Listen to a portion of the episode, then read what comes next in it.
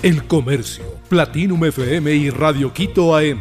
Con información al día. 210 millones de dólares se gestionaron para atender desastres naturales. El gobierno ha gestionado 210 millones para atender desastres naturales que ha afrontado el país en lo que va del 2023.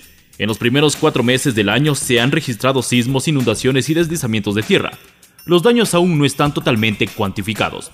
Hasta abril del 2023 el monto asciende a cerca de 200 millones en pérdidas, pero la cifra se puede incrementar porque el invierno no se ha acabado, señaló el ministro de Economía y Finanzas Pablo Arosemena. Según datos del Ministerio de Transporte y Obras Públicas, desde el pasado 18 de febrero del 2023 hasta el lunes 24 de abril, se han atendido 344 derrumbes y deslizamientos en la red vial estatal en 20 provincias del país. Tras el juicio político en Ecuador no se perfila un acuerdo de gobernabilidad.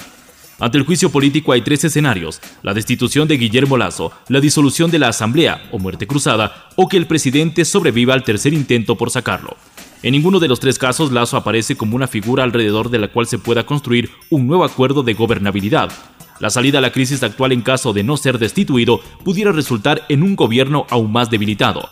En la Asamblea nada es seguro respecto al juicio. Por ejemplo, el correísmo pasó de impulsar la interpelación a pedir la muerte cruzada. La falta de un comportamiento orgánico de Pachacutic y la izquierda democrática tampoco asegura votos. Joe Biden confirma que se presentará a la reelección en el 2024. El presidente de Estados Unidos, Joe Biden, anunció este martes 25 de abril que se presentará a la reelección en los comicios del 2024. Cuando me presenté a las elecciones para ser presidente hace cuatro años, dije que estamos en una batalla por el alma de Estados Unidos. Y todavía lo estamos, dijo el mandatario en un video titulado Libertad, en el que confirmó que volverá a optar por la presidencia del país. Entonces Biden también anunció su campaña con un video en el que prometía unir a una sociedad profundamente dividida y salvar el alma de la nación tras cuatro años de Trump en la Casa Blanca. Definidas las fechas de las finales de la Libertadores y Sudamericana. Las fechas de las finales de la Copa Libertadores y Copa Sudamericana fueron confirmadas por la Conmebol el lunes 24 de abril. El partido por el título de la Conmebol Libertadores se jugará el sábado 4 de noviembre del 2023 en el Estadio Maracaná de Brasil. En tanto, la final de la Sudamericana se llevará a cabo una semana antes, el sábado 28 de octubre en el Estadio Centenario de Uruguay. Para esta temporada el campeón de la Libertadores recibirá un premio de 18 millones de dólares. En la Sudamericana el ganador se llevará 5 millones de dólares. Ron Faber, actor del Exorcista, fallece a los 90 años.